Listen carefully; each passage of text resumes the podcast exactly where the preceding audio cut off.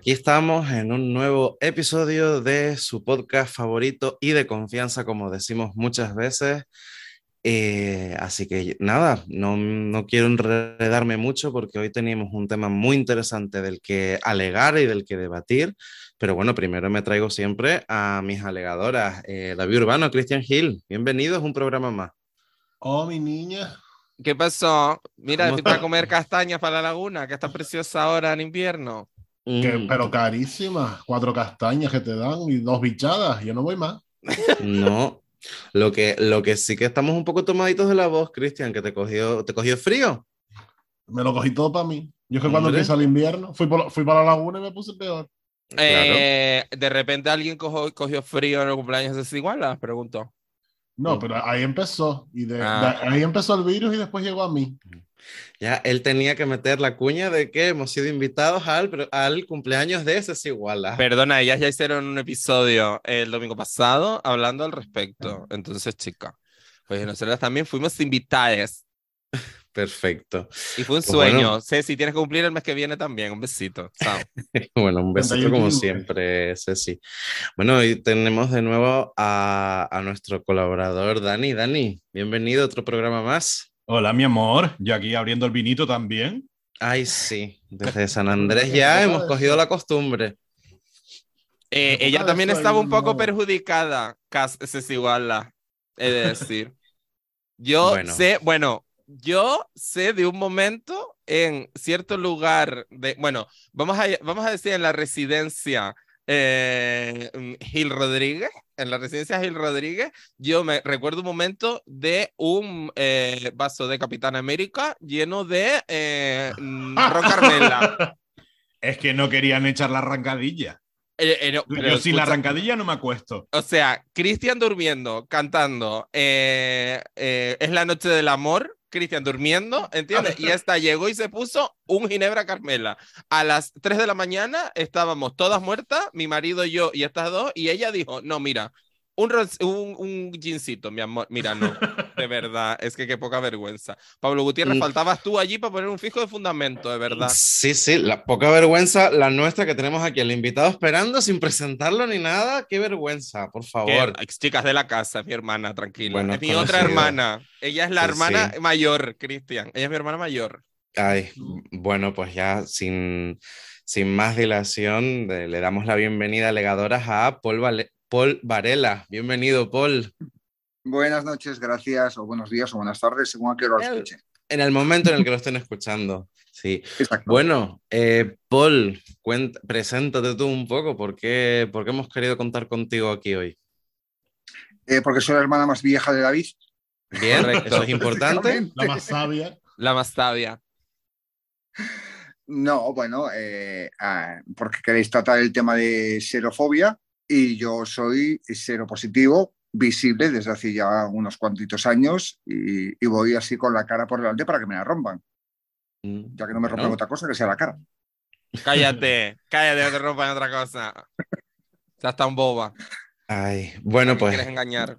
Ya Paul, ya Paul se ha presentado, él, él, es una persona que convive con VIH ya desde hace unos años, ahora nos contará un poquito más su... Son compañeras de piso, VIH Mira, mientras paga alquiler, yo sea, quiero decir, todo, lo que, todo, lo que, sea ayudarnos económicamente nos viene bien. Eh, bueno, lo dicho, que estamos, vamos a hablar sobre VIH y sobre uno de los estigmas que más ha pesado sobre muchísima gente y específicamente sobre la comunidad LGTB eh, durante muchísimos años, que es, el, es la xerofobia y esa discriminación por los motivos, por, por ser una persona que, que tiene una, que, que, convive ahora mismo con una enfermedad. Entonces, Paul, quizás así para, para arrancarnos, yo te quería preguntar cuánto tiempo, desde cuánto, cuánto tiempo lo sabes, cómo fueron tus reacciones, no sé cómo has vivido tú esta experiencia. Bueno, eh, muchas veces me preguntan desde cuándo soy seropositivo y ciertamente es que no me acuerdo. No es que no lo quiera decir, o sea, hace 15 años o más, no lo sé. Vale. No, no, llevo un, no llevo un registro porque es algo de lo que no me apetecía un registro, o sea, está ahí, ya está. Eh, puntualmente diría, es una cosa que, Sé que se dice eso de convive con el VIH. No, señores, yo no convivo con VIH. Yo convivo con mi pareja, con dos perros, un gato, eh, tres patos, dos pavos, dos ocas. ¿Y la granja de Playmobil? ¡Maricón! ¿Es la granja de Playmobil? Aquí es. Aquí, aquí es. ¿Cómo era? Es que odio el pantapájaro, perdón, ¿eh? De verdad, odio el pantapájaro en la granja de Playmobil. Eh, ¿Qué quieres? ¿La casa de maricones tiene que haber plumas? ¿Gusto o no guste? Maricón, pero que te confundiste, que las de las fincas eran las bolleras, guapa, que tú no, tú eres maricón, ¿entiendes? Nena, de verdad. Nada, me dedicaré a abrir calendarios del viento de Harry Potter, entonces. Correcto, esa, es mariquita. Ahí te dio. Ahí me dio muchísimo, ¿verdad? tú sabes que te quiero en el fondo, muy en el fondo. Esto, pues ya te digo, no llevo un control de cuánto tiempo em, llevo con, con, el virus en el cuerpo. Mm, años, muchos años. Muchos años. Ya está. Básicamente esto. O sea, Veo que te lo tomas con súper buena filosofía y siempre fue así, o al principio te dio un poco de miedo, pero te lo tomaste bien desde el principio, digamos. No, yo estuve en shock mucho tiempo. Yo estuve en shock mucho tiempo, o sea, eh, y cuando te hablo de mucho tiempo, te estoy hablando de un par de años tranquilamente que estaba en shock. O sea, el, digamos, en la fase del duelo está la, la fase de negación. Bueno, pues esa fase de negación a mí duró dos años. Yo era no y no y no y no y no quería saber nada. Me tomaba la medicación porque tengo un punto TOC y entonces es como costumbre que tienes de pum pastilla, pum pastilla, pero no, no, no, no, no, no aceptaba, no aceptaba, no aceptaba. Para mí no se estaba tomando la pastilla para la diabetes, Cari, para el azúcar. Ella, ella, ella estaba negada totalmente a este Totalmente, totalmente, totalmente. No, no, pero, pero bueno, fue una fase que pasó y ya está. Eh, también es cierto que hace tantos años que no es como era ahora mismo. Quiero decirte, ahora tienes, ahora por ejemplo, en cuanto te diagnostican, directamente pasas a medicación. Yo no. Yo estuve mucho tiempo sin medicarme. De hecho, yo empecé a medicarme no por la carga viral, porque la tuviese alta, que tenía 3.500 copias, que pasa una burrada, pero no lo es, es poquito. Pero es que a mí empezaron a bajar las defensas y me quedé en 250 defensas, cuando normal es 800. Y fue por lo que empecé a medicarme. No, no, sí. Es que antes hablando con David me decía, no, no, no queremos dramas. Y yo, uff, pues este no es el tema para, no, para no drama. No, pero, pero yo creo que se puede hablar pues, con naturalidad, como, como tú estás tratando el tema. Quiero decirte, pues a ver, pues yo me pasaba esto, me pasaba esto, otro, no sé qué, pero es que, chica, de verdad, parece que cada vez que hablas de VIH tiene que ser una música triste de fondo y ah, tiene que aparecer una abuela, ¿entiendes? Llorando, no sé, o sea, es una cosa de cariño. Eh, vamos a superar esto un poco, ¿no? Ya. Sí, vamos a normalizarlo, es algo que está ahí, eh, mm, que son 200.000 personas en España que lo tienen, que no, no soy yo solo, quiero decirte. Eh, vamos a ver, y no son solo hombres ni, ni gays, que también se, se, asoció durante mucho tiempo al hombre gay promiscuo, vicioso. No, señores, también hay mujeres, hay heterosexuales, hay todo tipo de gente que tiene el VIH. Normalicemos esto de una vez por todas. De una vez por todas. Pero ya no solo el VIH, sino también lo que orbita alrededor, ¿no? Que es lo que, pues un poco lo que, lo que veníamos a hablar, que es el estigma, ¿no? Quiero decir, mm. eh, lejos de, bueno, perdón, es que creo que me estoy adelantando, ¿no? Igual de repente, amiga, quiero decirte... no sé, yo creo que un poco tiramos por esa primera reacción, ¿no? De ese, de ese shock que le supuso que le supuso a Paul estar dos años intentando, procesando esa información. Y has dicho una cosa que a mí me ha llamado mucho la atención, Paul, que es que las cosas han cambiado mucho y eso también llegaremos ahí. Y de hecho tenemos por suerte una noticia fantástica de hace solamente unos días de que a partir de, no sé si ya desde este mes de diciembre o a partir de enero ya se pueden cambiar totalmente la forma de los tratamientos, lo que va a suponer una, una mejora en la calidad de vida tremenda. Pero yo quería preguntarte si recuerdas cómo se te informó de este tema, porque esto también ha cambiado muchísimo. Entonces, quiero saber cómo se te informó a ti de esto. Esto tiene tela, eh, porque yo me fui a una clínica privada a hacerme una analítica, sencillamente, no por nada, no, es, no me hice una analítica completa y recuerdo que me dijeron, eh, mira, no, en VIH no es positivo, pero tampoco es negativo. Y te quedas así como, eh, perdón. el VIH de Rodinger. O eres negativo. el VIH de Rodinger, total me dijeron, tenemos que repetir la analítica. Y yo pensé, una mierda, lo que queréis sacarme las perras. Ahí os quedáis, me voy a la seguridad social como Dios manda. Me fui a la seguridad social a mi médico de familia, me hizo analítica y ya me dio la noticia de que era positivo eh, y no tenía ni idea de dónde tenía que ir. O sea, no yo, la doctora. Me dijo, es que tira para la Candelaria, tira para la Candelaria y pregunta allí. Así. Y así fui, me fui para la Candelaria un buen día, me presenté en el mostrador y digo, mira, tengo SIDA, ¿dónde voy? Y fue así. Claro, porque es que encima tenía SIDA, para ti tenía SIDA en ese momento, porque es lo que, claro. Claro. Pero no estamos hablando de los años 80, que estamos hablando de hace de años. De hace 10 años, 15, ponle, pero vamos. 15 años, de los 2000, o sea que había un, un, procedimiento y un protocolo, había desinformación total, es que no lo entiendo. Absoluta. Bueno, yo es que si te empiezo a contar historias que he tenido con los médicos, te puedes quedar tonto. O sea, eh, yo he tenido sorofobia por parte de los médicos. Claro. Sí, claro, Cosas, ya contaré anécdotas, pero brutales, cosas brutales, cosas brutales. Pero, a ver, a mí me interesa el momento ese de la comunicación. O sea, nota, eh, viene el análisis y el tipo que te dice, eh, si eres VIH positivo, un besito, chao. O sea. Poco más o menos.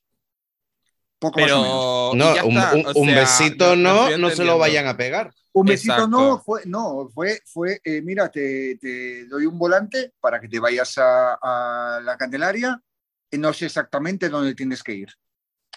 Qué fantasía. Qué fantasía. Bueno, pues contextualizar un poco a la gente que nos que estaba el departamento de medicina interna, pero no tenía ni idea de dónde estaba el departamento de medicina interna. Mm. Eh, entonces, mm, claro, ¿y a quién vas diciéndole por ahí preguntando, oye, mira, ¿dónde tengo que ir? Que es que tengo esto. O sea, si ahora hay xerofobia, imaginaros entonces. Claro. Pues, pues, lo que hice, me presenté en el mostrador de información. Siempre claro. un poco echado adelante en eso. Pues y después sí, después tengo que reconocer que eh, las enfermeras que estaban entonces, eh, eh, una ya no está, ya se ha jubilado, no es que se haya muerto, que se ha jubilado, me alegro por ella. Y Berti. Qué envidia, chica, de verdad. Qué envidia, qué ganas de jubilarnos todas ya, guapa, de verdad. No puedo más. Mm, tranquilo, te esperaré la jubilación.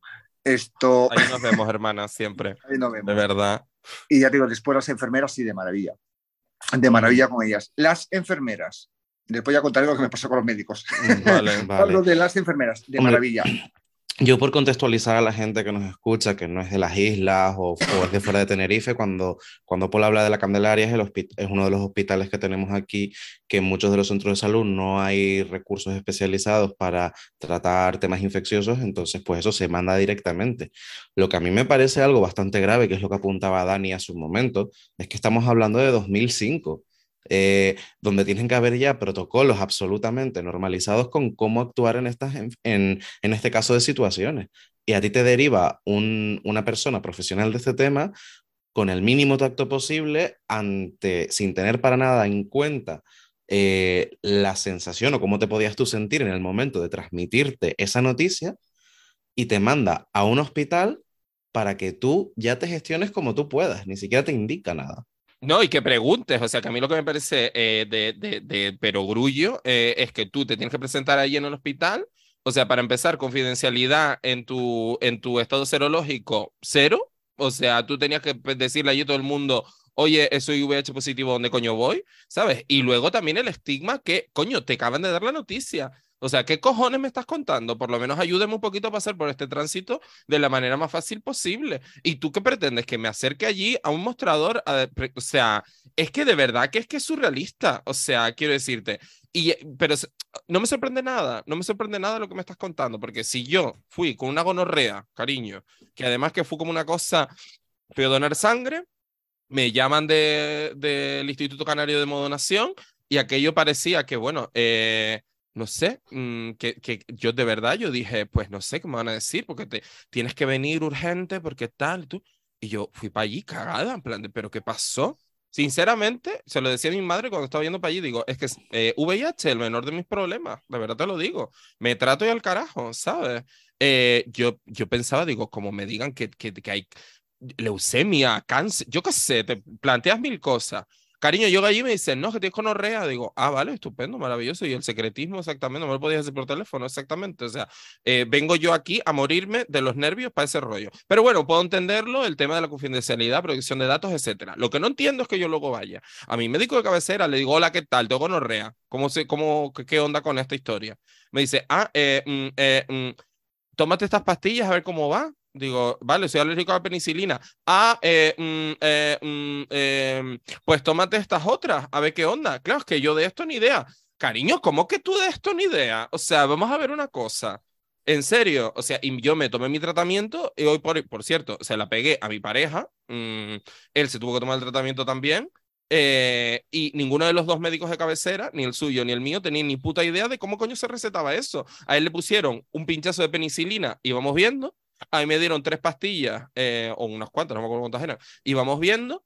Y luego tienes tú que eh, pedir una analítica, que por cierto, la dieron para diciembre, o sea, ahora, y la pedí en septiembre. Em, y para ver si ya has rechazado esa mierda o lo sigues teniendo. caballero, eh, yo porque ahora mismo me pillas tranquila en pareja estable, pero ¿cómo tú no me puedes mandar una medicación, saber exactamente cuándo termino yo el tratamiento, cuándo voy a dejar de infectar a la gente? O sea, es que es demencial, de verdad, en medicina primaria, tío. Y no estamos hablando de VIH, que es muchísimo más complicado, estamos hablando de una puta gonorrea, que está a la orden del día, que la tiene todo hijo de vecino. Chica, de verdad. Y hasta aquí mi speech, lo siento, estaba caliente. Un besito. Hombre, en cuanto a médico de familia, yo recuerdo una vez que tuve que ir al médico de familia por un tema de, mm, de discriminación por parte de otro médico. Tuve que ir al médico de familia. Eh, me dice, ¿tienes aquí analítica? Mm, pero no la entiendo. Y dije, pues léeme la que te la explico yo. Se le tuve que explicar yo mi analítica al médico. Pero, tío. Que, no la entendía. No entendía, no, no, no entendía todo el tema de carga viral, CD4, CD8 y demás, no entendía nada. Se lo tuve que explicar yo. Pero es que a mí con la gonorrea me pasó igual. O sea, yo le llevé mi análisis a la doctora o al doctor, es que no me acuerdo, creo que un doctor.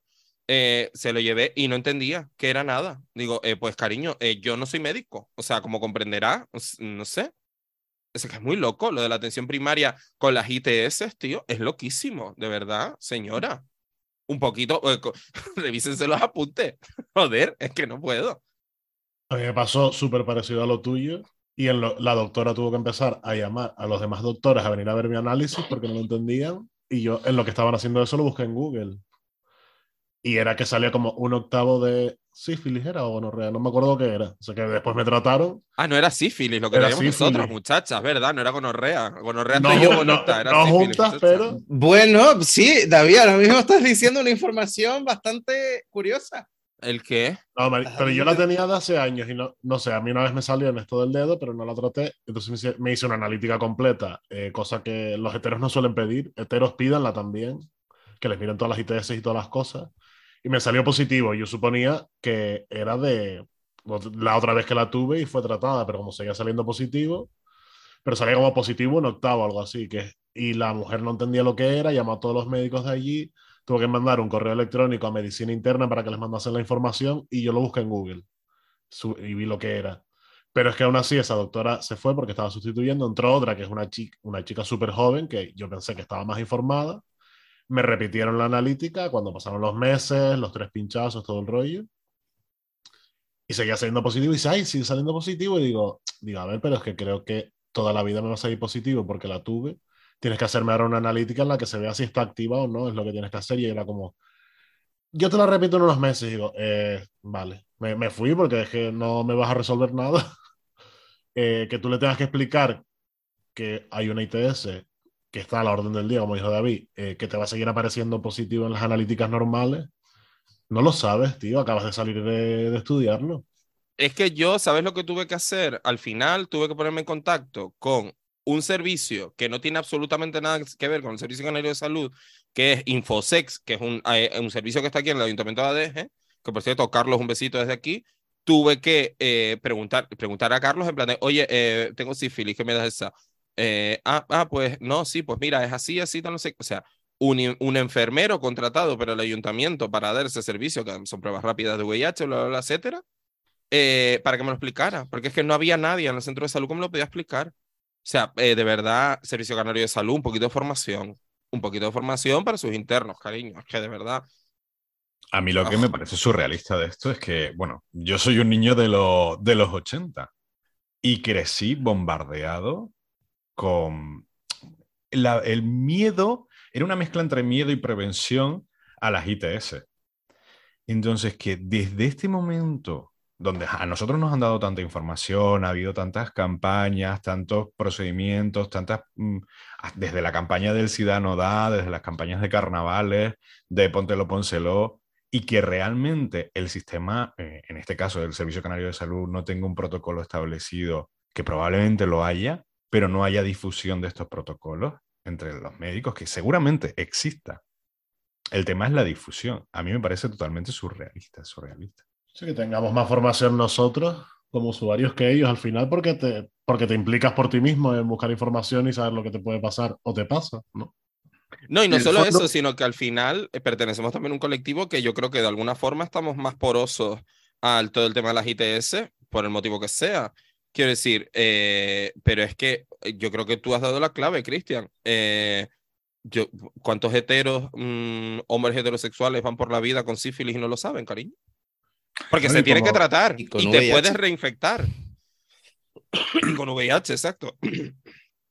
Yo, eso por ser heteros y pareja estable, lo que sea, pues nunca piden una eh, analítica completa o no se, la, no se la aconsejan tampoco al ser hetero.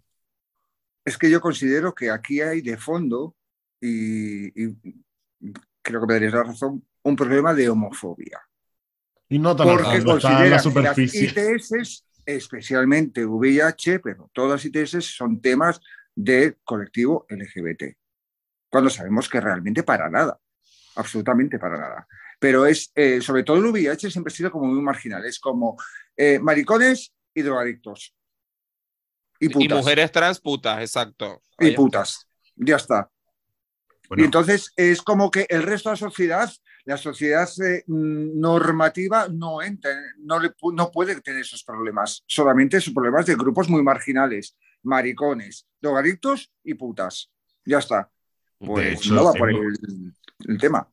Hemos vivido lo que en las dos pandemias que hemos sufrido se ha investigado, o sea, cuánto se ha tardado con la vacuna del coronavirus y cuánto se ha tardado con la vacuna del SIDA. O sea, dónde ha interesado realmente, dónde se ha investigado, aunque se ha adelantado mucho en la investigación, pero evidentemente no ha sido una pandemia global que afecta a todos los colectivos. Aunque lo pueda afectar, el estigma está ahí y, bueno, eh, esa es la diferencia clara. Y luego con la viruela del mono, por ejemplo, o sea, la viruela del mono tuvo un estigma brutal en los últimos meses porque eh, precisamente los primeros casos se dieron en personas homosexuales. Y porque las lesiones que daban eran muy visibles, que recordaban a los sarcomas de Kaposi del, del, del VIH y del, y, bueno, del VIH no, del SIDA. Mm. Pero eh, ese es el problema y volvemos a caer otra vez en lo mismo. O sea, quiero rescatar lo que decías, Dani, de, de los estudios de las investigaciones para el tema de tratamientos, vacunas, etc. Y es verdad que todo el estudio de, de la COVID ha acelerado de manera tremenda la investigación en este campo, que oye, a día de hoy yo creo que es una cosa que todos agradecemos, pero es verdad que también que hayan tenido que pasar tantísimos, tantísimos fallecimientos y tantos datos y tantas cosas con las que ha tenido que lidiar todo el mundo, bueno, todo el mundo no, grupos marginales, como decía Paul, eh, para que la gente se tenga que poner las pilas en un tema, en un tema así. Em, no quiero dejar de pasar por alto el, tema del Servicio Canario de Salud. que esto tampoco es una campaña contra el Servicio Canario de Salud, que quede claro también. Pero es verdad que tenemos que revisar ciertas cosas a nivel profesional, ya no solamente por xerofobia, homofobia, eh, sino también como apuntaban Cristian y David antes, la parte de, de la formación, que yo no puedo llegar como un usuario asustado y que me trates al trancazo de una información que es sensible y que yo no tengo por qué tener los conocimientos. Eh, yo para contar un, caso que me afectó a mí directamente, eh, yo solicité en su momento, eh, entre, dentro de mi analítica, unas pruebas de una serología y, y, pruebas también de VIH.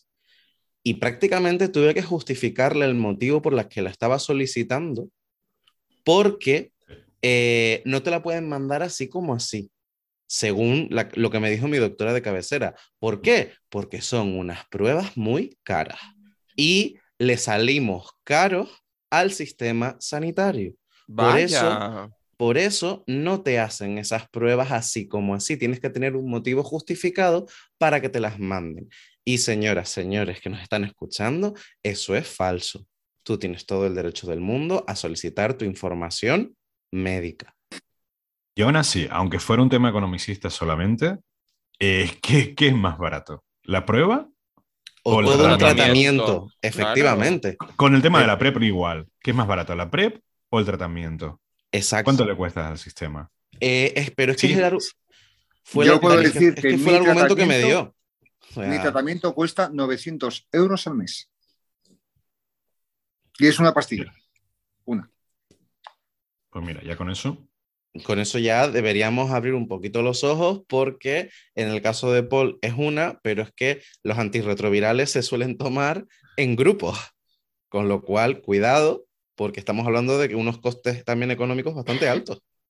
Y, es, saberlo, igual que voy a comparar, pero a ver, para que se me entienda, igual que en el COVID, eh, tú quieres saberlo para no transmitirlo, en el resto de enfermedades, infecciones o lo que sea, si tú lo sabes y no lo transmites, es lo correcto, pero si tú no me das las herramientas para yo saber que lo tengo y protegerme de una manera mejor o, cuidar, o curármelo, Efectivamente. cuidármelo. Aquí, aquí quiero hacer yo el inciso eh, y quiero dejarlo muy claro, y siempre lo digo, indetectable igual a intransmisible. Muy bien, sí. Es una cosa que hay que dejar muy clara. Sí. ahora me refería un poco en general a todas las ITS y demás. Hmm. Exactamente, pero yo hablo en concreto del VIH, que es lo que mm, cualquier persona VIH positivo indetectable no transmite el virus. Con lo cual, es necesario saber si se es o no positivo para empezar un tratamiento lo antes posible y que no siga diseminándose el virus por ahí. Esto quiero dejarlo muy claro y además eh, David que me conoce sabe que soy muy persistente con esto. Y igual hay. Ya está, ya lo he dicho. No, no, no, es que por, por donde iba, que por eso es importante tener las herramientas para saberlo, porque si no lo sabes, pues... Yo creo que eso es uno de los puntos en los que más se ha incidido, especialmente en los últimos años, por los avances que ha habido en el, en el tratamiento, eh, pero es verdad que quede muy, muy claro porque uno de los, uno de los motivos que mantiene la xerofobia, o sea, la discriminación en el tiempo, es la falsa creencia de que te puedes, del contagio. O sea, de, sí que es verdad, Pablo, que yo, que eso que antes estaba diciendo, que he vivido muchísimas rachas de campañas de marketing, a ver, entiéndeme, de campaña eh, de salud. De sensibilización. de sensibilización, de salud en contra del VIH. Viví la de la abstinencia, muy chiquitito, cuando el único mecanismo era la abstinencia. Viví un poco más de la adolescente, la del preservativo. Y no veo esa campaña de sensibilización en contra del estigma de indetectable e intransmisible. ¿Por qué? Porque médicamente, perdón, te corté. Sí, esa campaña está soterrada entre las personas eh, que, nos, que, como decía David, en que somos más porosos al tema. Y realmente no creo que, mm, eh, seguramente muy poco, un porcentaje de la opinión pública conozca esta información. Pero es por lo que te decía, porque médicamente, y es algo que evidentemente es, eh, o sea, a todas luces discriminatorio y me cago en sus putas madres, de verdad, el sistema médico, porque sigue siendo transfobo, homófobo, LGTBiófobo en general, racista, etcétera, somos grupos de riesgo. Grupo de riesgo, tío. O sea, piensa en el puto término. Grupo de riesgo. Tu puta madre en Braga. ¿Entiendes? ¿Cómo que grupo de riesgo, tío? Me estás estigmatizando desde el principio. O sea, cuando yo tengo que ir, como le pasó a Pablo, a, al, al, a, pedirle un rollo, unos análisis y decir, oye, ¿por qué? Ah, porque eres grupo de riesgo, porque eres maricón, eres grupo de riesgo, entonces es más posible que, que te contagies. Tu puta madre, tu puta madre en bicicleta, señor médico, de verdad. O sea, vamos a ver si de una puñetera vez empezamos a limpiar también los términos médicos que nos están atacando constantemente. Grupo de riesgo, tu puta madre. Y fin. O sea, de verdad, es que no puedo más con ese término. Me parece discriminatorio. De hecho. Grupo de riesgo es aquel cualquiera, cualquiera que tenga una vida sexual activa sin pareja estable correcto, correcto. Cualquiera, Y no estoy hablando del colectivo LGBTI, estoy hablando de cualquiera que tenga una vida sexual activa sin pareja estable. o con pareja estable siendo abierta. Y como decía Madonna en los 80, el amor tampoco protege. Efectivamente. Que el anuncio ese maravilloso de Madonna hablando en español y decía el amor no protege, el condón sí, pues... ¿Por qué? Porque se puede hablar de VIH y de ITS siendo popera. Mira Daniel aquí. Muy bien. Oye, que Elton John y Madonna, grandes ahí sensibilizadores en los, en los 80-90, ¿eh? Eso Paps, ¿qué ibas a decir? Sí, no, que, que, que evidentemente eh, esto que, o sea, lo que les ha contado yo ahora, eso pasó hace años. Y no tienes la misma formación ni la misma seguridad cuando tú te plantas. O sea, para mí fue un trave el tener que personarme en el médico y solicitarle esta analítica. Claro. Que, que ahora lo pienso y digo, madre mía, pero es que yo, yo lo pasé muy mal la noche previa, el, el momento previo, y luego encima que me sometieran a ese juicio de, de, de, salir de una consulta médica, sanitaria, asistencial con la sensación de sentirte juzgado. Y, era, y, al final es para yo, era para yo quedarme tranquilo por un tema pero que, que, que, bueno, que no te iba a decir, que quería pasar un apunte de lo que tú decías, David, porque en muchos de los estudios sobre VIH y sobre otras ITS, eh, hay un término que se usa como criterio en los estudios, que es hombres que tienen sexo con hombres. Los HSH, HSH que se llaman, que es un, es un propio criterio dentro de los estudios. Sí. Por eso muchas campañas van dirigidas a hombres que tienen sexo con hombres. La más reciente que hemos tenido, la de la, la, de la viruela del mono.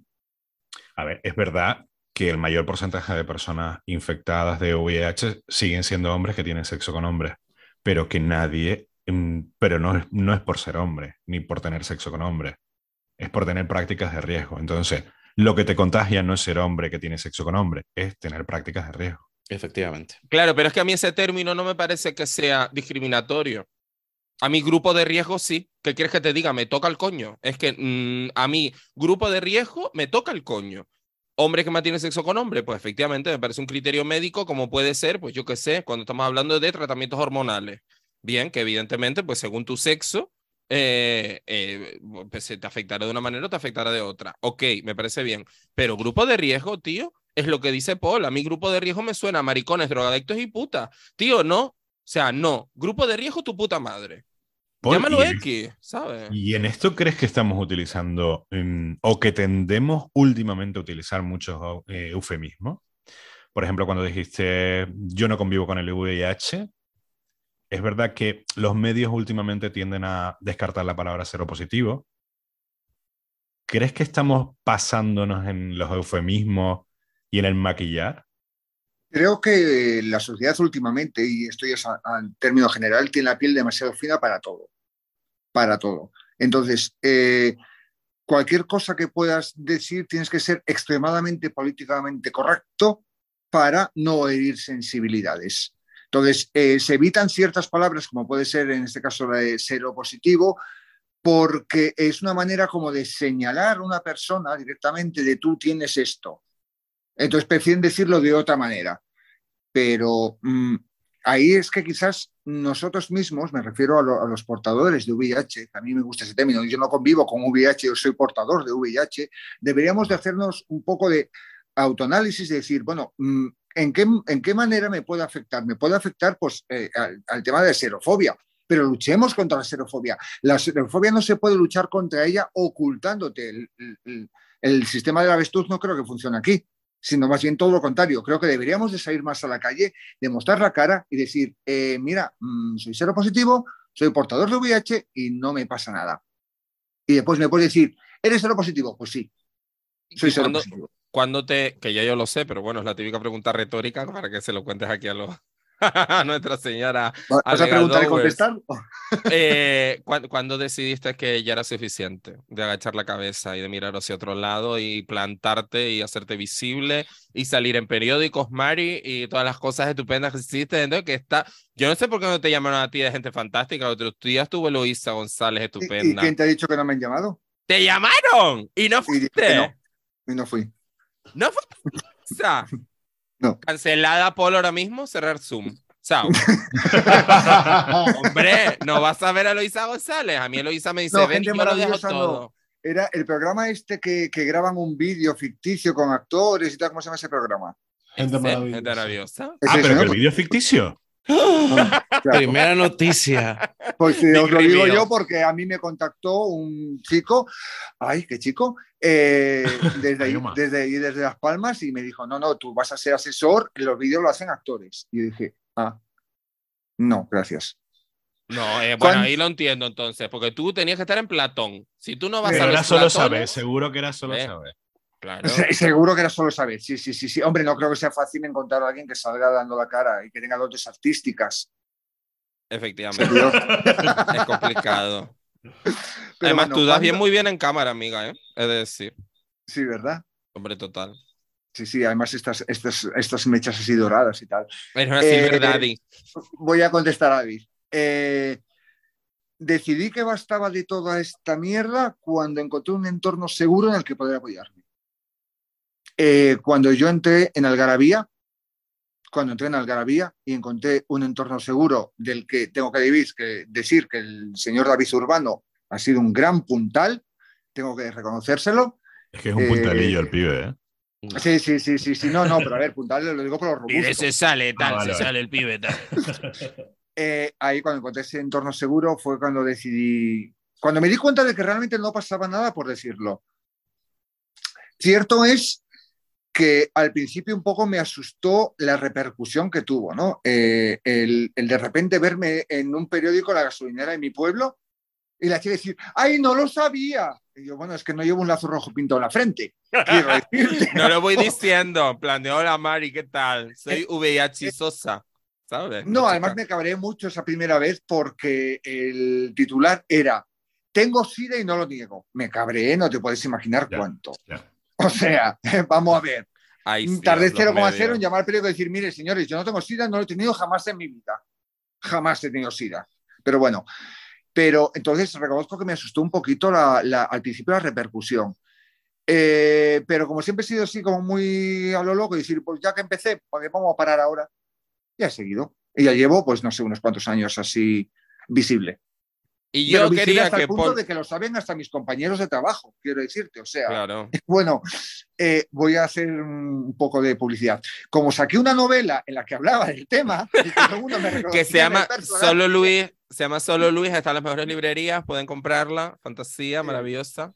Exactamente. Entonces, eh, pues mm, mi gente me reconoció en la novela y reconoció el tema del VIH, que además quiero decir que escribí esta novela porque hablando de eh, eh, años 90, en los 90 la literatura que había sobre, eh, era sobre SIDA y era muerte y no quiero saberlo y tal, y, yo quise darle un enfoque un poco distinto y decir, no pasa nada por tenerlo, de hecho el, el, VIH aparece en la novela, pero no es para nada la, la trama principal de la novela, absolutamente para nada. pues eso, volviendo al tema, ¿cuándo decidí salir del armario por segunda vez? Cuando encontré un entorno seguro en el que poder apoyarme. Seguramente como la primera vez. Eh, correcto. Básicamente. Es, es, lo que quería decir y para eso la pregunta era súper tendenciosa para decir lo siguiente. ¿Qué, eh, o sea, por enésima vez consecutiva navegadora, los entornos seguros son muy importantes, señores, de verdad. O sea, los entornos seguros son súper importantes. Es necesario encontrar eh, tu clan, es eh, necesario encontrar, rodearte de gente eh, con la que te sientas bien, te sientas cómodo, te sientas correcto. Y se puede llamar algarabía, se puede llamar grupo de amigos, se puede llamar bar Pepe. O sea, quiero decir, encontrar tu lugar en el mundo debe ser tu principal objetivo. O sea, un lugar donde tú realmente puedes ser como quieras y como seas y donde puedas ser completamente transparente y nadie te juzgue por ello. Y ya está. Y muchas veces tu lugar seguro ha estado al lado tuyo, pero no te has dado cuenta durante todo este tiempo. Que eso también suele pasar. Entonces, eh, Pascanse Algarabía, por cierto, pero que, que si a ti te ayudó a aparecer por esa asociación, Paul, y encontrarnos a todas nosotras eh, para eh, arrancarte y volver a salir del armario por segunda vez, pues chica, qué felicidad y qué bien que haya existido Algarabía en ese momento preciso en tu vida para que, no sé, mm, eh, te, te hayas de alguna forma tú también, y no sé si voy a utilizar el verbo concreto, eh, y voy a abrir un meloncito por aquí, para que te hayas perdonado ser, ser, ser positivo, Paul. Totalmente, totalmente. Totalmente. Es que quieras que no, uno de, los grandes estigmas los llevamos nosotros mismos y es la culpabilidad de eh, haber cometido un error o mir, no importa. Es una de las cosas que tampoco yo nunca, creo que nunca he dicho en público eh, mm, cómo, me, cómo me he infectado porque creo que no importa cómo me he infectado. Eh, tampoco quiero hacer una distinción entre si ha sido vía sexual, si ha sido a través de una drogadicción o cómo ha sido. No quiero hacer distinción porque creo que en este tema todos somos iguales. Eh, entonces, sí, he conseguido perdonarme por, mm, ser portador de VIH. Y lo que decías de los entornos seguros son necesarios porque de esto uno solo no puede salir. Tú te puedes imaginar que has salido, pero siempre tendrás una coraza frente al mundo siempre tienes una cosa frente al mundo. Yo recuerdo cuando, en aquella época de shock, que yo, mm, cuando ya empecé a quitarme el shock de, encima, decía, ¿cómo voy a hacer yo para tener pareja ahora? ¿Quién me va a querer a mí? Ay, señor. ¿Quién me va a querer a mí? Pues mira, se llama Fran. y ahí lo tengo. Se llama Fran y está en la cocina haciendo la cena, cariño. o sea, quiero decir, eh, necesitas ese apoyo de ese entorno seguro para, para tú darte cuenta a ti, a ti mismo de que no importa que, seas portador de VIH, porque siempre va a haber gente que te va a aceptar, te va a querer y no le va a importar un tema que realmente tiene la importancia que tú le quieras dar. No le puedes Paul, Sinceramente, Paul, ahora mismo en tu vida, ser cero positivo tiene la misma importancia que tener canas, cariño, ser escritor o, em, yo qué sé, mm, jugar a la petanca. No, no, no, no, no, perdona, yo mis canas no me las quito y los he escrito lo llevo por bandera. El VIH está ahí. el, VIH me, la suda, está ahí un poco, me da igual. No, no, no, no. lo que quiero decir es que, que forma parte de un aspecto pues banal de tu vida y ya está. Quiero decirte, como. Ah. Ya está, que el que no, que no tiene más. Exactamente, como ser roja, efectivamente. Son más peligrosos nuestros días, ¿eh? Ser roja. Más complicado. Entornos seguros, asociacionismo. Eh, ¿Cómo ha sido para ti, Paul, ser, eh, hacer activismo de, de, de, ser cero positivo?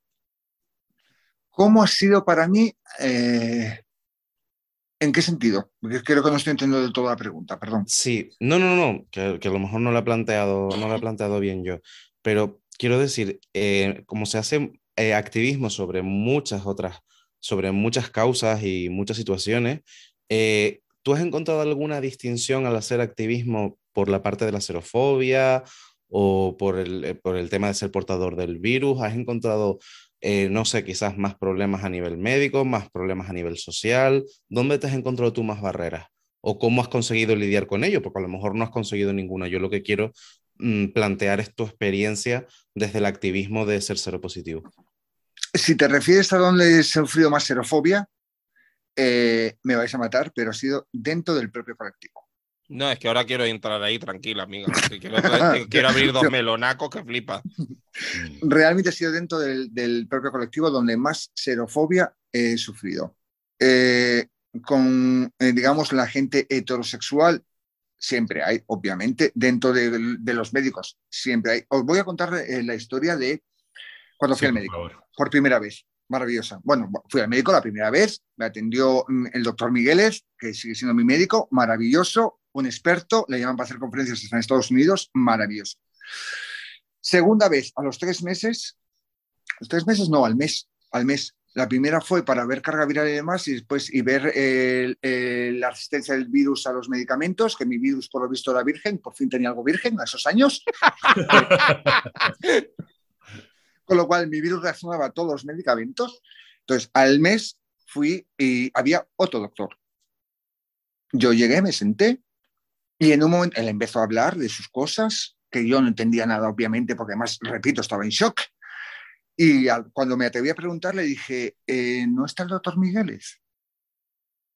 Dice, no. Y yo, ah, es que pensaba que iba a ser mi médico. Me dijeron, y me contestó este señor, no, nosotros no tenemos pacientes asociados porque así cuando se nos marcha alguno no lo sufrimos tanto. Hostia. Madre mía. Esto con un mes de diagnóstico. Es duro, ¿eh? Es duro, eres el hijo de la gran puta, cariño. Estamos hablando antes de la atención primaria, estoy hablando de un especialista. Sí, sí. ¿Vale? Empatía, maravillosa. Toda el mundo la tenía, pero debe ser con su mujer, porque conmigo no tuvo nada.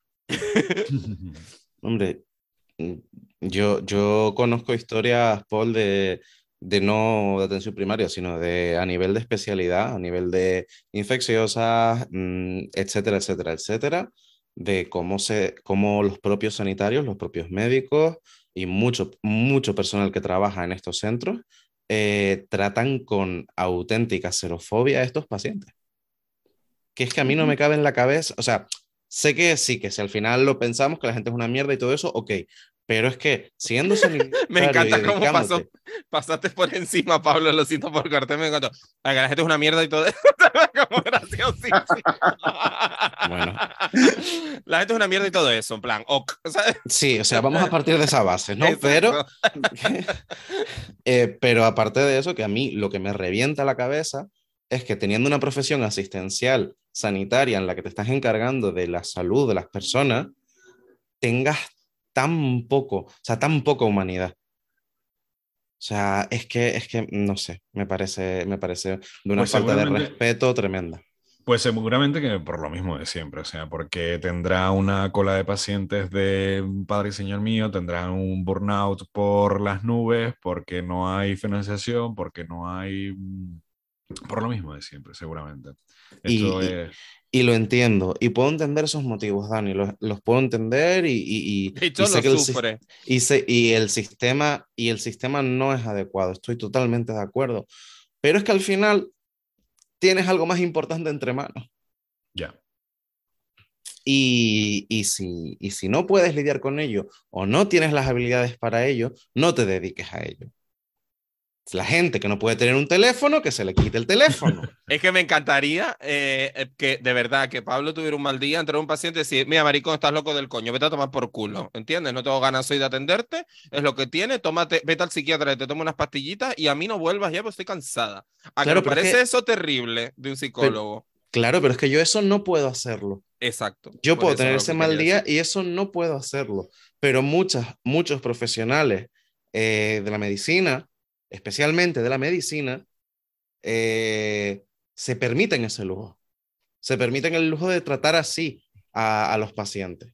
Pues eso es a lo que iba, de ahí mi ejemplo, amiga. ¿Sabes? Que tú, eh, por muy hasta el coño que estés, o resacada, o lo que tú quieras, cariño, puedes llegar el lunes a la consulta y decir, ay, mira, no tengo ganas de que me cuentes tus penas. ¿Sabes lo que te digo? Suicídate. El mundo será mejor sin ti. Chao.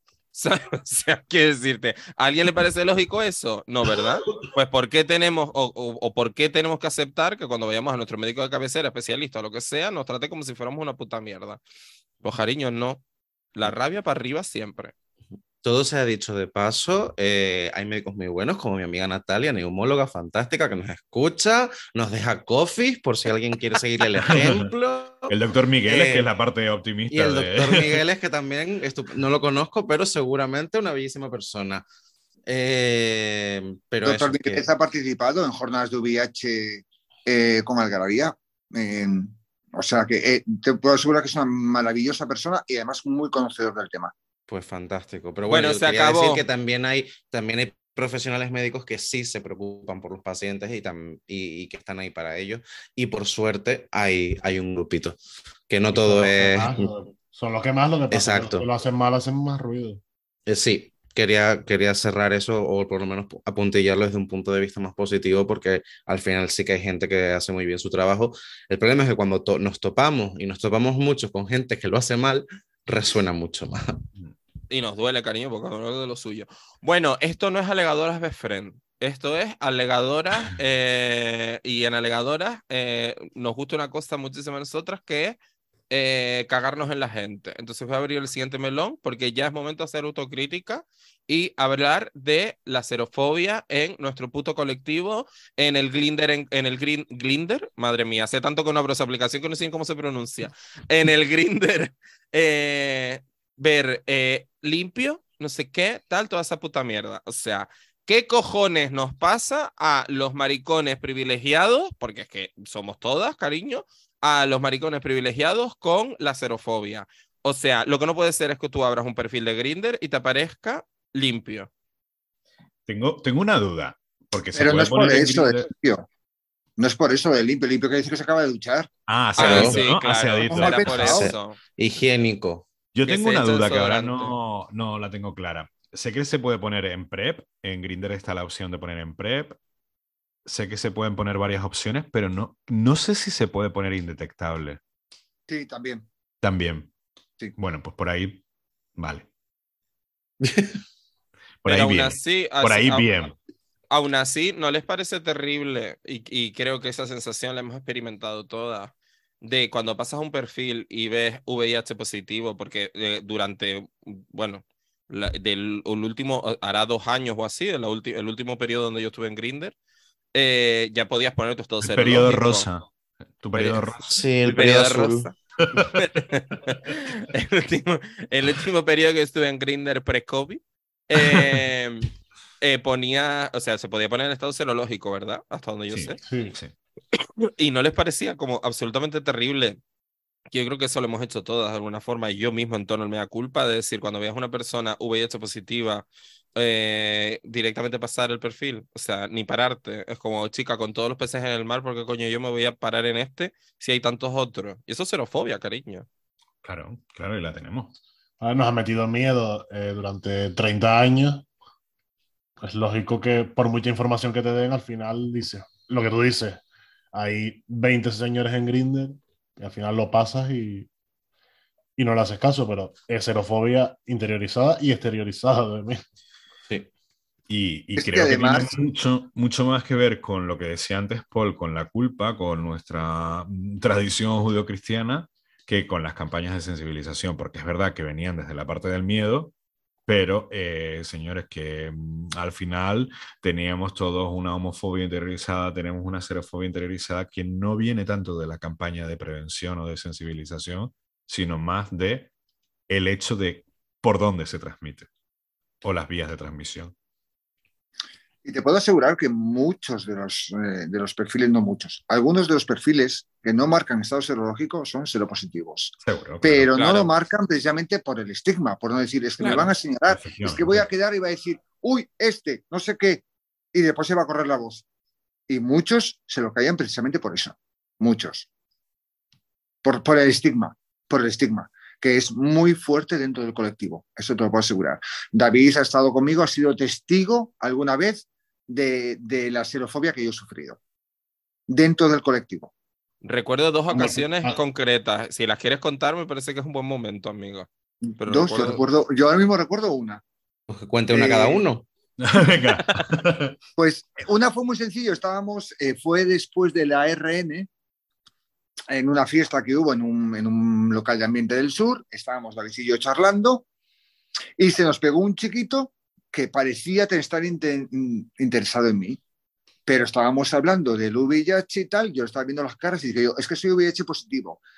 Eh, mira, ni David Copperfield desaparece tan rápido, te lo digo así de claro. Tiro una bomba de humo que nos quedamos muertas, de verdad. Un respingón para atrás. Total, o sea, era ninja esa persona y no lo sabíamos. O sea, de verdad que de la nada, eh, él desapareció, parecía un tronco delante, en plan, uy, y él no estaba aquí. No, no, no, terrorífico. Y fue tal cual desde, no, porque además creo que fue Paul, si mal no recuerdo, porque tenías en tenías el lazo rojo. Tenía la solapa el lazo rojo. Exactamente, la solapa. Entonces, como que preguntó en plan de, ay, tal, esta movida, no, es que soy cero positivo. Eh, de verdad, aprovechó en una de estas que el DJ puso un pico de humo, Mari, y se desapareció. O sea, que fue una cosa eh, brutal. Y la otra que yo recuerdo, además, fue en el local de Algarabía con uno de los voluntarios. No sé si te acuerdas, querido Paul con uno, de los con uno de los voluntarios estamos preparando cosas para el orgullo. Eh, creo que íbamos a una, a una junta directiva, creo.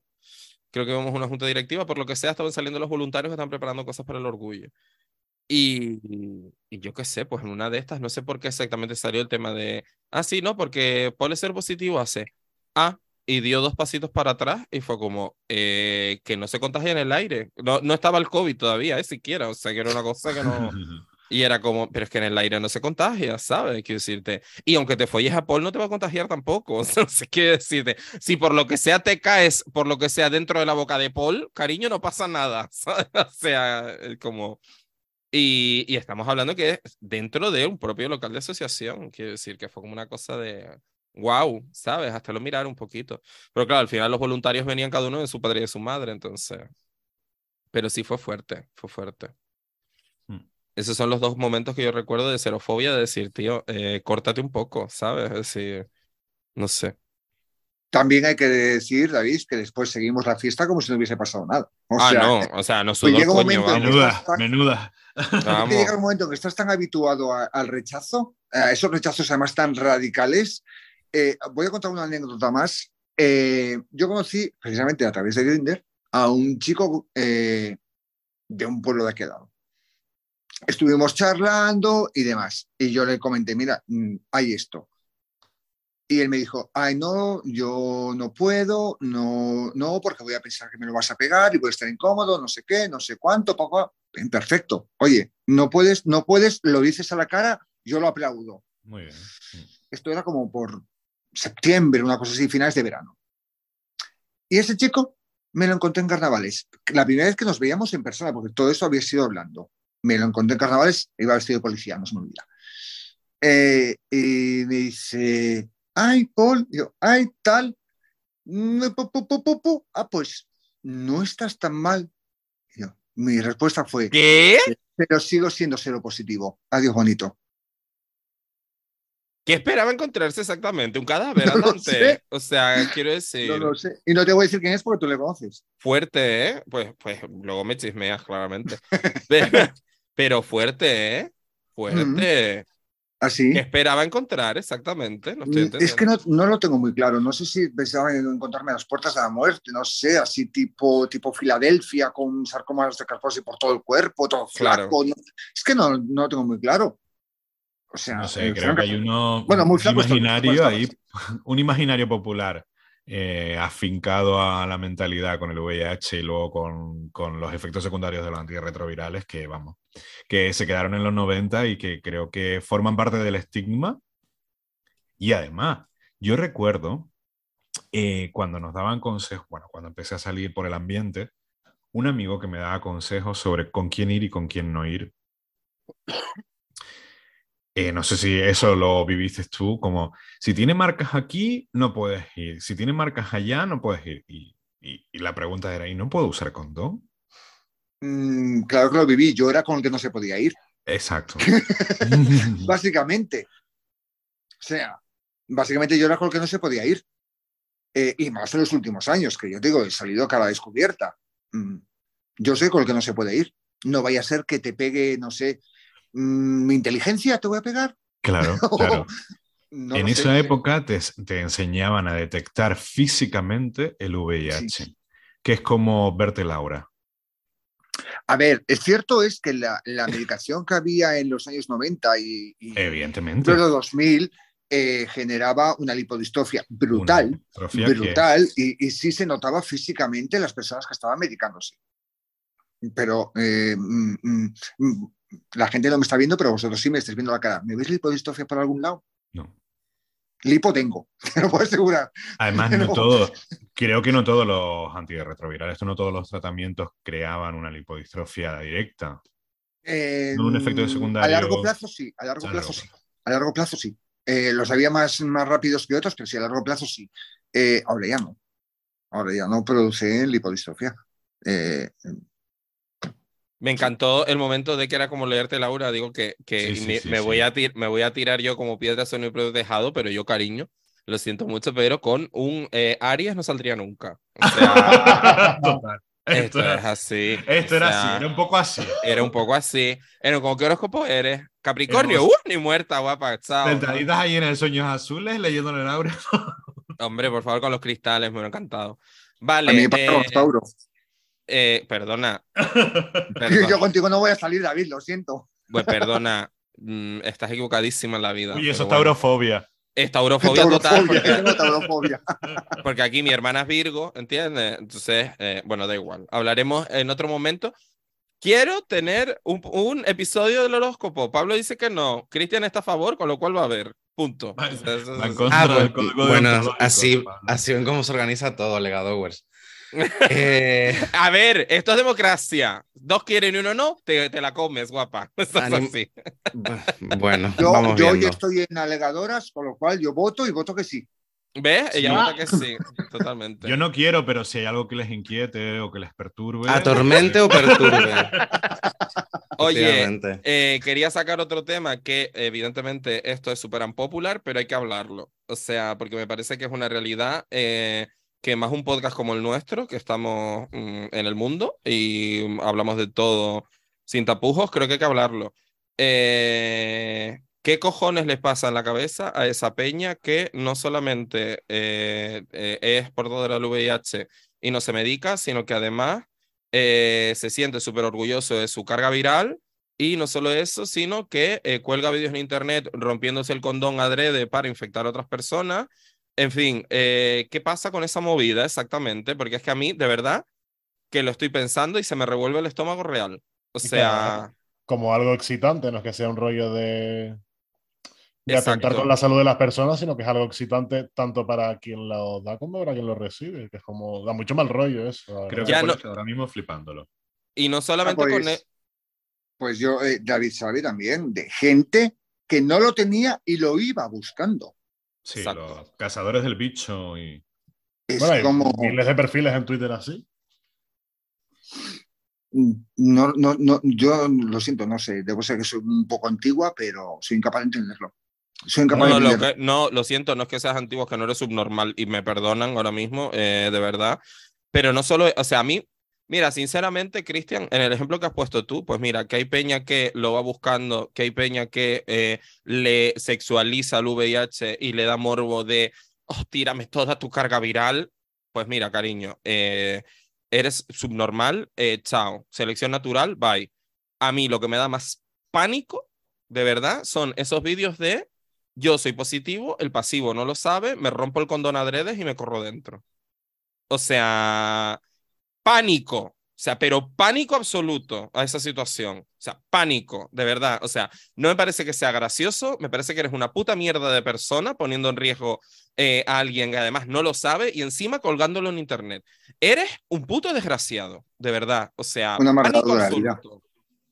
Yo es que no, soy capaz de entenderlo, francamente. O sea, si yo pudiese no estar aquí hoy, sería feliz. A ver, soy feliz igualmente, quiero decir, estando aquí con vosotras compartiendo de esto. Pero me entendéis lo que quiero decir. O sea, si yo pudiese haberme evitado esos dos años de suplicio que pasé, todos estos años de medicación que estoy tomándome, que eso quieras que no también te afecta al cuerpo, porque a mí me está afectando el hígado. Bueno, lo tengo bien, pero quiero decir, pero es medicación y la medicación afecta al hígado. Ya está. Si yo me lo pudiese evitar, eh, mm, firmaba ahora mismo, dar marcha atrás en el tiempo. Daba marcha atrás en el tiempo. Esta gente tiene que ser, no sé, tiene que ser algún tipo de patología. Es que no, si no, no tiene ningún, para mí no tiene ningún otro sentido. Tiene que ser una patología. Creo que hay un psicólogo por ahí que se pronuncie, por favor. Hombre, evidentemente eh, puedes entender que los límites donde cada uno pone lo que el éxito le deja de, excitar son muy personales hasta que no se convierte en un problema de salud pública. Ahí tenemos un problema, ahí es donde tenemos que trazar el límite y donde tenemos que decir, porque las personas que hacen lo que acaba de describir David, eh, no sé hasta qué punto, porque no es mi campo, pero podrían estar fácilmente denunciados. No, no, es, delito, es delito. Es delito. Efectivamente. Entonces, mm, me parece que es un tema bastante serio jugar con la salud de la gente sin informarle, sin decirle nada. Pero claro, eh, volvemos un poco a lo que hablábamos antes de, la, de los perfiles en aplicaciones, lo de, la opción que te dan para poner el estado serológico, si sí o si no. Y eso me lleva a mi otra pregunta de decir, eh, ¿se debe decir el estado serológico? Yo creo que es una forma ahora mismo de darle una visibilidad. Esto es como cuando hablábamos de la visibilización el otro día, o sea, en, el capítulo del mundo laboral. Eh, yo creo que vas a ayudar si visibilizas tu estado serológico, como si visibilizas eh, tu orientación sexual, vas a ayudar, vas a visibilizar, pero no creo que a nadie se le deba ni obligar ni empujar a hacerlo, y menos si no hay una red de apoyo. No sé qué opinas tú, Paul, en tu caso. yo, es que lo que yo opino es que no debería de existir el activismo, porque todos estos derechos deberían haber sido ganados ya. Conquistados. Pero en tanto y cuanto no hayan sido ganados, hmm. pues tiene que existir activismo. Y no solamente en este aspecto del VIH, estamos hablando de VIH, de colectivo LGBTI, feminismo, eh, mm, animalistas incluso, podemos meterlos en todo el grupo. Todo, todo el activismo es necesario, todo activismo es necesario, en tanto en cuanto no se nos esté equiparando al resto de la, población. Bueno, en la historia de la lucha contra el VIH tienes los hitos de la, muerte de Rod Hanson, la muerte de, Freddie Mercury, que fueron los que visibilizaron un poco, pues al final, que, era un, virus que podía tocar a, todas las personas. Y, las muertes de los, niños por primera vez, los niños que tenían hemofilia, que recibían transfusiones y demás eso hizo que al final, pues la mentalidad un poco gubernamental también cambiara y que se invirtiera en investigación, se empezara a invertir en tratamientos. Al final el visibilizar, pues, aunque en ese momento fue por algo trágico, en, este momento sea por algo positivo, nunca mejor dicho, eh, al final visibilizar creo que es un, avance que tiene que ser personal. Y no solo eso, yo creo que también, yo creo que también hay que, hay que mm, meter un hito, ¿no? En ese, que estoy completamente de acuerdo contigo, Dani. Pero yo creo que también hubo un, un, un episodio de visibilización que para mí, no sé cómo lo entenderán ustedes, fue súper clave, que fue el de Magic Johnson. Porque yo creo que ahí fue el primer paso hacia adelante de decir, hey, hetero, eh, tu ídolo también mm. tiene VIH. Eh, vale, te puede pasar a ti, crack titán, máquina. creo que eso mastodonte. poco mastodonte. O sea, yo creo que eso fue un poco eh, también un toquito de atención, ¿no? Y, y todos mis respetos a Magic Johnson, eh, porque, porque yo creo que, que, que, que fue súper necesario también el paso hacia adelante, porque se podía haber callado, medicarse una persona tan rica como él, medicarse, quedarse la puta boca y listo, ¿no? Entonces yo creo que eh, siguen siendo necesarios ese tipo de referentes. Eh, en nuestros días, lo cual es una puta mierda que sigan siendo necesarios los referentes de nuestros días. Eh, ojalá Paul no fuera referente de nada, ¿sabes? Ojalá, no, ojalá no estar haciendo este episodio, sino estar hablando de brujería, que nos interesa muchísimo más. Paul, tiene que volver. Pero, pero, o sea, de verdad, eh, pero es así. Y yo creo que el caso de Magic Johnson fue súper sonado, para empezar, por la época, fueron los 90. Y luego porque es un, es un señor hetero con familia. Quiero decir, que es como una cosa de, ¿qué? ¿Esta persona puede tener VIH también? ¿What? No, no mm. sé, creo, creo que fue como bastante sí, sí, sí, sí, sí, Yo, yo quisiera hacer un apunte, que no tiene mucho que ver, pero sí tiene que ver con lo que hablábamos antes, con respecto a lo que yo decía de la piel muy fina. David acaba de decir, con todos mis respetos a Magic Johnson, no le has faltado el respeto a Magic Johnson.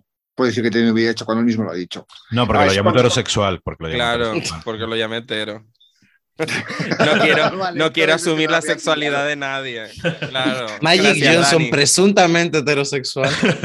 Gracias, Dani, por el capote. te quiero. Los 50 euros te los mando ahora en vista. Yo siempre he sido muy contrario al outing en todos los aspectos.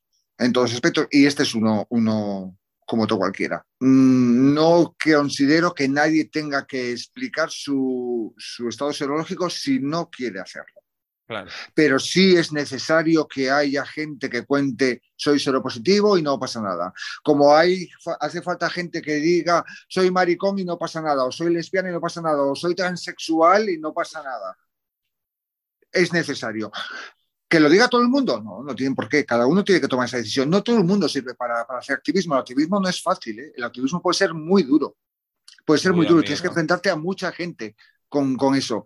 No todo el mundo vale para ello pero eh, yo considero que los que sirvan deberían dar un paso al frente e intentar ayudar a, aquellos que no pueden dar ese paso.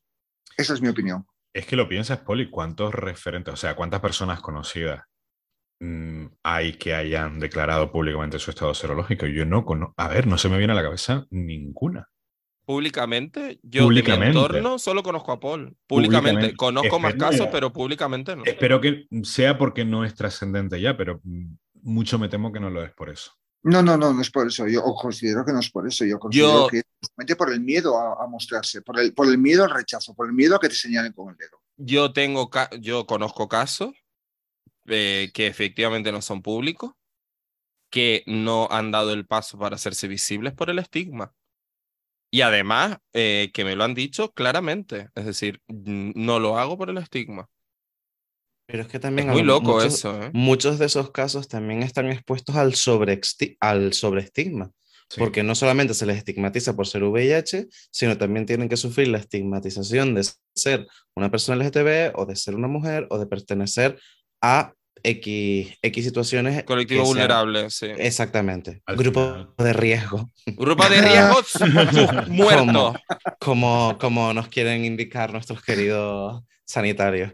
Eh, pero sí, yo creo que también hay un efecto de ese de ese doble o triple estigma en algunos casos que les lleva a decir, yo ya he pasado bastante por esto, encima ahora no quiero tener que lidiar con tener que sufrir discriminación en este aspecto también. Es que además es como decía Paul, mira, Paul lo, este, participó en una, en una, mesa redonda aquí en ADG y lo dijo estupendamente.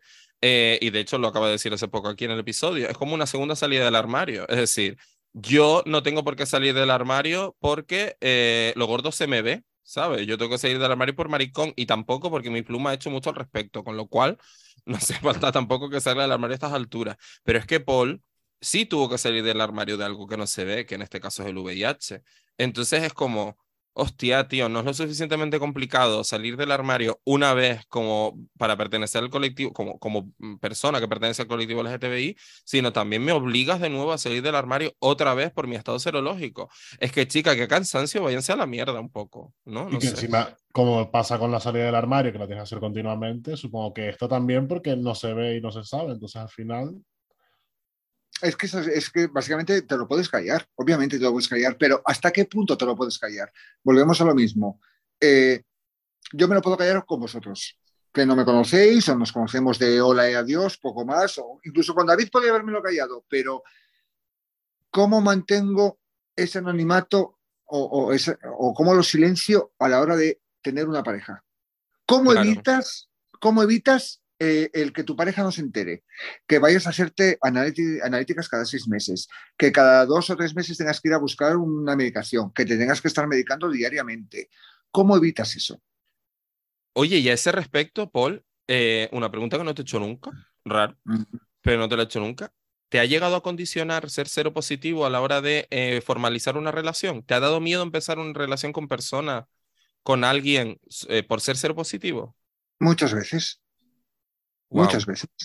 Muchas veces. Es que además había una cosa, hay una cosa que a mí me enfadaba mucho, eh, que sale regularmente o periódicamente, sale en Facebook, eso de eh, a mí no me importa tu estado serológico si me enamoro de ti, te voy a caer igual. Ya, pero es que mm, tengo que esperar a que te enamores de mí para decirte, hola, soy positivo y me puse a acusar de haberte mentido. Porque si a lo mejor te digo, hola, soy positivo ya ni intentas enamorarte de mí. Claro. ¿Vale? Hmm. Por suerte, yo he dado con una persona que ya viene del mundo del activismo, precisamente en Barcelona, conocía perfectamente, de hecho, me, conoció mm, por, por, unas jornadas de VIH en el que yo salía diciendo, hola, sí soy positivo. Eh, afortunadamente. Pero eso no es lo frecuente. Lo frecuente es que tengas que estar escondiéndote. Eso es lo frecuente. Yo conozco un caso de una persona que llevaba tres años con otro, con una pareja, ocultándole que era positivo. Es que, es que qué puta mierda de sociedad hemos construido, tío, si para realmente eh, construir lazos interpersonales y, o en este caso sentimentales con alguien, tío, eh, tienes que eh, ocultar esa parte de ti que, tío, de verdad, la vergüenza se ha acabado ya hace mucho tiempo. O sea, con vergüenza ni se come ni se almuerza, decía mi abuela. O sea que la vergüenza se ha acabado ya hace mucho tiempo. Hija de puta, hija de la grandísima puta. Y bueno, creo que nos falta pedagogía en esto, ¿eh? O sea. Eh, no, ya yo no duermo esta noche, de verdad. que pasamos por la, por la época del miedo, pasamos por la época de la prevención y la profilaxis a tope, de la pedagogía y la didáctica en la prevención y la profilaxis y creo que ahora toca una época de pedagogía de verdad con el indetectable, con, con los conceptos, bueno, y, de seguir eh, de verdad invirtiendo, pero eh, creo que tenemos que hacer mucha pedagogía y mucha pedagogía dentro del colectivo. Yo lo flipo, sinceramente, cuando veo serie, o sea, cómo trata el tema la ficción. Bueno, ya no solo el tema, cómo trata el sexo la ficción. Sobre todo la ficción heterosexual. Porque antes mm, hubo una época en la que salía el condón más grande que la persona y ahora es que no lo hay por ninguna parte. En Elite, ¿tú has visto un condón alguna vez, en algún momento? Bueno, en Elite una, una chica dijo que era portadora del VIH. Una vez. Una vez. Una vez un día.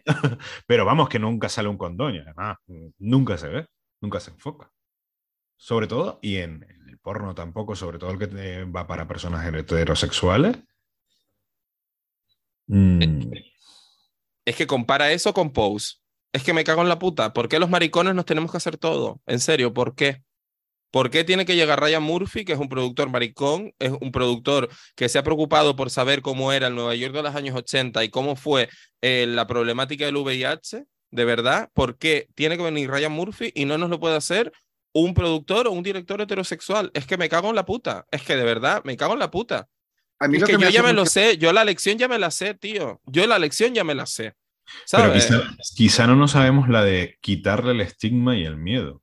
Yo sé la lección de evitar la transmisión y demás, pero la de quitarle el estigma y el miedo, quizá necesito más mensajes subliminales que lleguen a mí para que mi subconsciente trabaje sobre eso también. Y no, pero porque no solo mensajes subliminales. No, no, lo decía subliminal por, por la parte de la publicidad. Sí, sí, sí, Por la parte de la publicidad y la parte del marketing. Sí, David. lo que no podemos llegar es como cuando salió el youtuber este que decía, que les decía a las chicas que era estéril para tener sexo sin condón. Correcto. No podemos llegar al punto de que haya chicas adolescentes o jóvenes que su única, la única preocupación si conocen a un chico una noche es no quedarse embarazada. Efectivamente.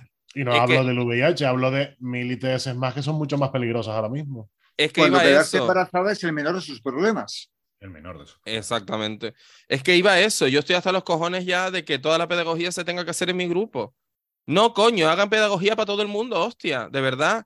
O sea, no, es que estoy harto ya, de verdad. qué pasa, David? Que eh, a pesar de, que, de la homofobia que existe, realmente la vanguardia de este país de este, y de la mayor parte del mundo civilizado la lleva, la lleva el colectivo LGBTI. Somos los que mancamos la tendencia siempre. Y después los heteros, los heteros nos siguen que es lo gracioso del caso, pero después tienen homofobia, cosa que nunca entenderé. Coño, pues de verdad que estoy cansado, porque es que lo que decía, Cristian lo ha comentado alguna vez, no sé si aquí en el podcast o, bueno, de forma personal seguro, pero no sé si aquí en, eh, el podcast lo ha comentado en alguna vez. Tío, eh, lo que me parece indignante es que Pose se nos muestre eh, a nosotros nuestro algoritmo y a mi madre no le enseñen Pose. Tío, no, ya estoy harto ya de que se haga pedagogía solamente dentro del colectivo LGTBI. Me cago en la puta que el VIH y las ITS son para todos, coño. Que se pillan follando y follamos todos, hostia. Es que de verdad que es una cosa. Es que es surrealista esto, tío, de verdad. Es que me cabrea muchísimo. Pero el, el, problema que se le da a ese mensaje y esa imagen es que precisamente por promiscuos y por follar demasiado es un problema de la comunidad LGTBI. Y ese es el mensaje que se ha transmitido durante mucho tiempo. Pues María, María del Mar, María del Mar, tu marido José Luis, ¿entiendes? Va a comer pollas a la roca, cariño, y puede ser un hombre bisexual, ¿entiendes? Tu marido José Luis puede ser bisexual y te puede llevar un regalito a casa. Eso también es asunto tuyo, María del Mar, hostia. Coño, es que de verdad que parece que quieren separar dos mundos y, y parece que no conocemos ningún casado que eche una canita al aire. De verdad, es que ¿Entienden a dónde quiero ir? Es decir, tío, es que de, verdad no es una cosa es nada más. Además, si somos promiscuos, no es que seamos promiscuos por ser gays, somos promiscuos por ser hombres. Los hombres son promiscuos de por sí. Ahí, gracias, Paul, gracias. Los hombres son promiscuos de por sí. Los heterosexuales también. Otra cosa es que tengan con quién. Pero lo son. Pero lo son. De todos modos, que tampoco hace falta ser promiscuo. Vamos. Que ni ser promiscuo ni promiscua es malo y no hace falta ser promiscuo. No, no, no, no, no, no seré yo que ponga el estigma, Por el estigma, sí, sí, sí, sí, pero que la pedagogía tendría que venir por ahí. Yo ya lo dije bien claro antes, es aquel que tenga una vida sexual activa y tenga una, pareja, no, no tenga pareja estable o tenga una pareja estable abierta. Mm. Efectivamente. creo que lo dejé bien claro al principio. Sí, sí, sí, se te entendió perfectamente. O cerrada que vaya al balo, como dice David. Exacto. Abierta por un lado nada más. Abierta por un lado. Bueno, sí, eso, tiene más que ver con la moralidad. Entreabierta. Sí, entornada, pareja entornadita. Nada, una pareja entornada. Em, pero yo, yo sí que quiero destacar una, una cosa que decía antes, Dani, de las campañas. El tema de las campañas y que necesitamos mucho más mensajes, porque es que, eh, sobre todo los alegadores más jóvenes que nos escuchan, ustedes no son conscientes de cómo nos bombardearon en los 90 y en los años 2000 con el miedo. O sea, yo literal... Una anécdota, perdón, una anécdota muy gráfica. Yo aprendí las vías de transmisión del VIH jugando con las chapas del SIDA no da. Cuando yo logré entender qué era eso, a ver, que era un machanguito que le estaba dando por culo a otro, literal. Claro. Y claro, se hacía para un público para que un público infantil, o sea, se edulcoraba un poquito la campaña para que no fuera tan dura, pero te enseñaba todas las vías de, transmisión, con una inyección, con una jeringuilla, con todo. Mm. Eh, no quiero que lleguemos a ese punto, o sea, no, quiero que volvamos atrás. No quiero que eh, eh, se pandee entre el estigma y la banalización. Exacto. Eso, yo, yo totalmente de, de, acuerdo, pero es que una de las, de las imágenes que yo recuerdo, que yo recuerdo más, que me, me impactaron tanto, era literalmente eh, una imagen, o sea, un cartel blanco, eh, en un lado el dibujo de un preservativo, en el otro lado un ataúd, y ponía en medio solo dos palabras, tú decides. Madre mía. Entonces, todas, es que todas las campañas publicitarias que había en, aquellos años, eh, y es lógico, habla, el, el, SIDA era muerte. Y había SIDA, no había VIH, era SIDA y era muerte. Y lo era. Y lo, era. También debería haber una campaña, creo que hubo una hace un par de años, en la que ya dejaban bien claro que el VIH no tiene nada que ver con el SIDA. Bueno, no tiene nada que ver. Vamos a ver. El VIH no es SIDA. Y el VIH no mata. El VIH no hace nada es el SIDA lo que mata. Creo que ha habido una campaña hace dos o tres años y la aplaudí, mm. pero en los años 90 era, mm, mm, te vas a morir, te vas a morir. Hagas lo que hagas, te vas a morir. Te vas a medicar y te vas a morir. De hecho, las primeras medicaciones que había eran para alargar la vida meses. No hablo ni de años, hablo de alargar la vida meses. Estas eran las primeras campañas, las primeras eh, medicaciones que, que se daban.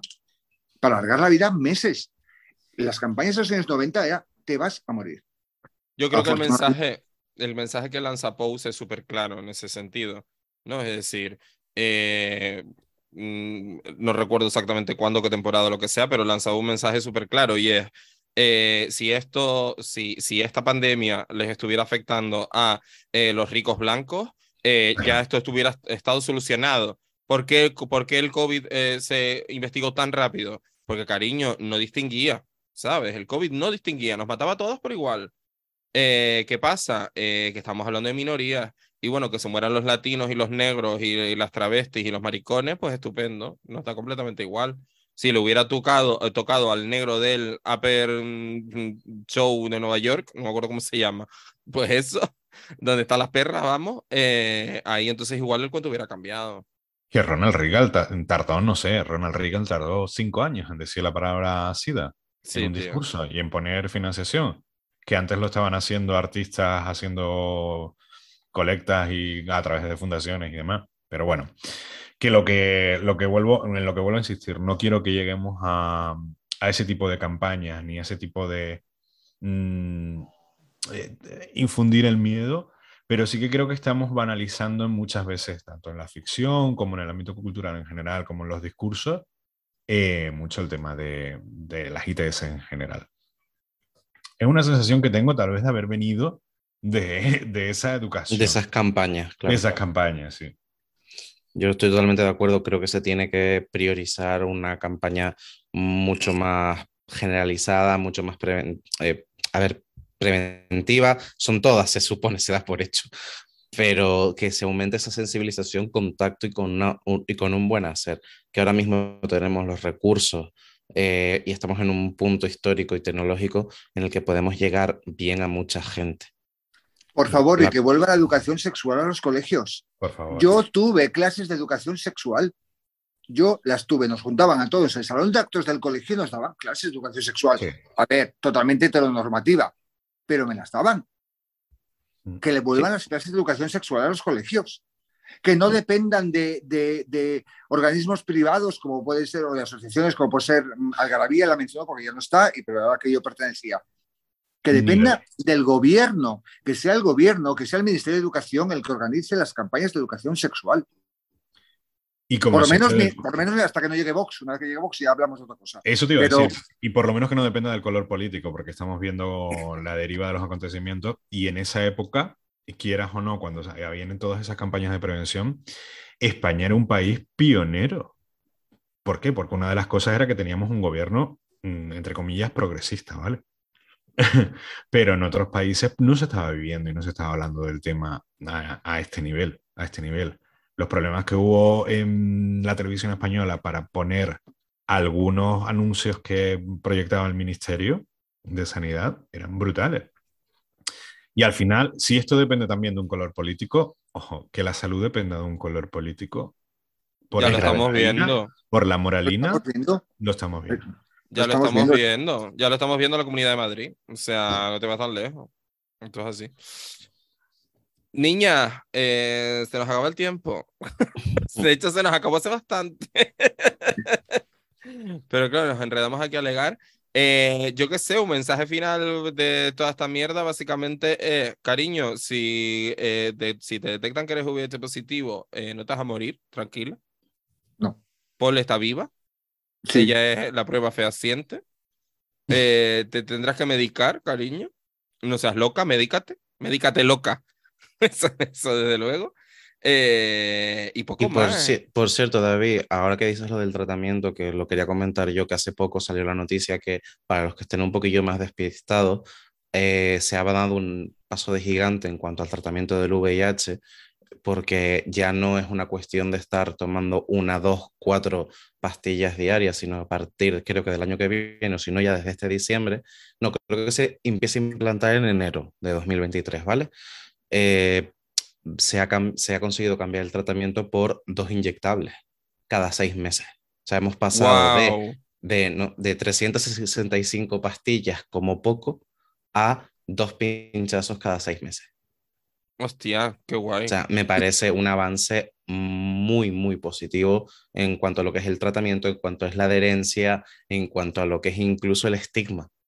Y, y sobre todo esa culpa de la que nos hablaba Paul eh, en el episodio por y si hoy, hoy me despisto, y si hoy no me la amo, y si se me queda en, en, casa y estoy fuera o no puedo volver, o cualquier otro motivo. O sea, me parece que es un avance muy, muy, muy relevante a la hora de tenerlo en cuenta y, y creo que por ahí, y aprovechando parte de esa investigación de donde venimos del COVID, de toda esta situación pandémica, apocalíptica, etcétera, eh, creo que, que podemos lograr grandes cosas porque ha habido muy buenos avances en los tratamientos y uno de los que ya vamos a empezar a poder ver y a vivir es el cambiarte tus medicaciones, de, eh, o sea, tus pastillas diarias, por lo que son dos inyecciones cada seis meses. O sea, me parece maravilloso.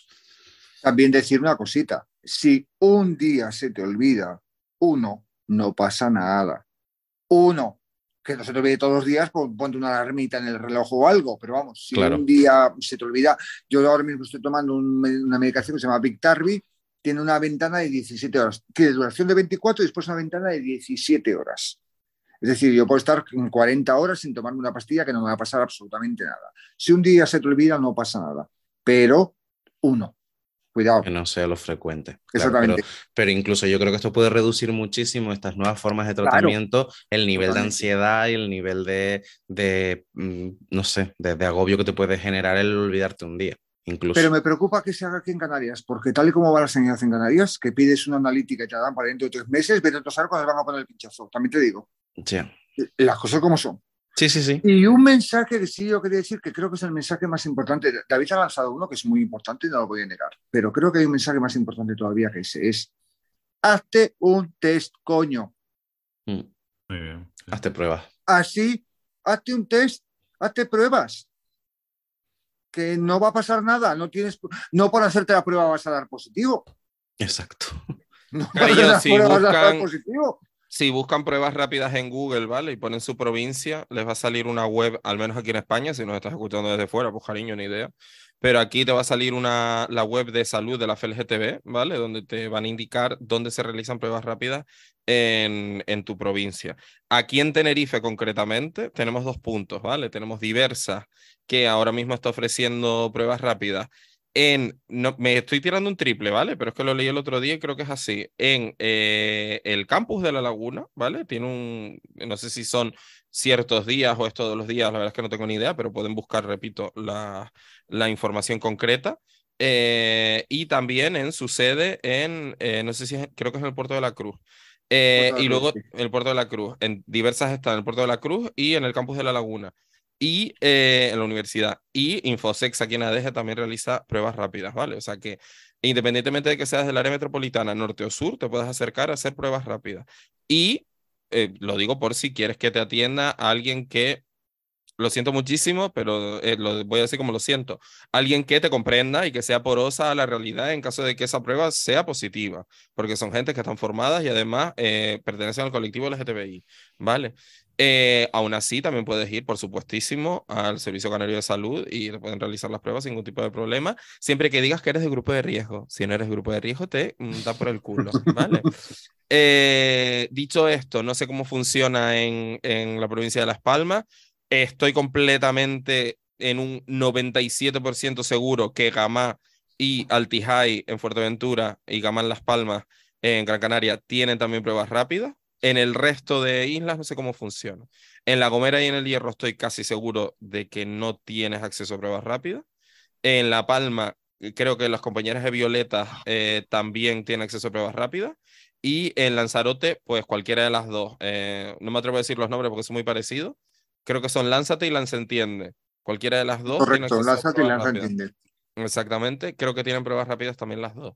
De cualquier forma, web de la FLGTB, pruebas rápidas VIH y el nombre de tu provincia, Valencia, Madrid, eh, Valencia, lo que sea, y te dicen dónde puedes realizar una prueba rápida. Gracias, Paul, por tirar el capote, porque me parece que además esto es información de servicio público, porque alegadora, cariño, no solamente te tiene, sino también educa, cariño. Esto es así. Pues yo creo que con esto no, no hay nada más que añadir, chicos. O sea, mm, muchísimas gracias, Paul, por, por venir a alegar con nosotros, eh, por contar tu experiencia, por ser tan generoso, no solo en las recomendaciones y los consejos, sino también a la hora de contar tu experiencia. Así que muchísimas gracias. Sí, para eh, esto, porque luego un cortado no lo invita al hijo puta. Es generoso para esto, nada eh, me voy a morder la lengua y porque tú sabes la última vez que nos vimos, el caso que me hiciste. Es verdad, poco. Vale. Pues ya está. como son. Me venga. Pues, pues, nada, legado. Muchísimas gracias por, por, por, por, todos los mensajes y los consejos que nos has dado, legado Wers. Eh, ya saben, como siempre, por nuestras redes sociales, tenemos ahí el coffee pendiente y todo eso, lo que ustedes quieran. Y nada, esperemos que hayan aprendido y se hayan sorprendido también con este episodio y ahora que sean ustedes quienes aleguen con nosotras.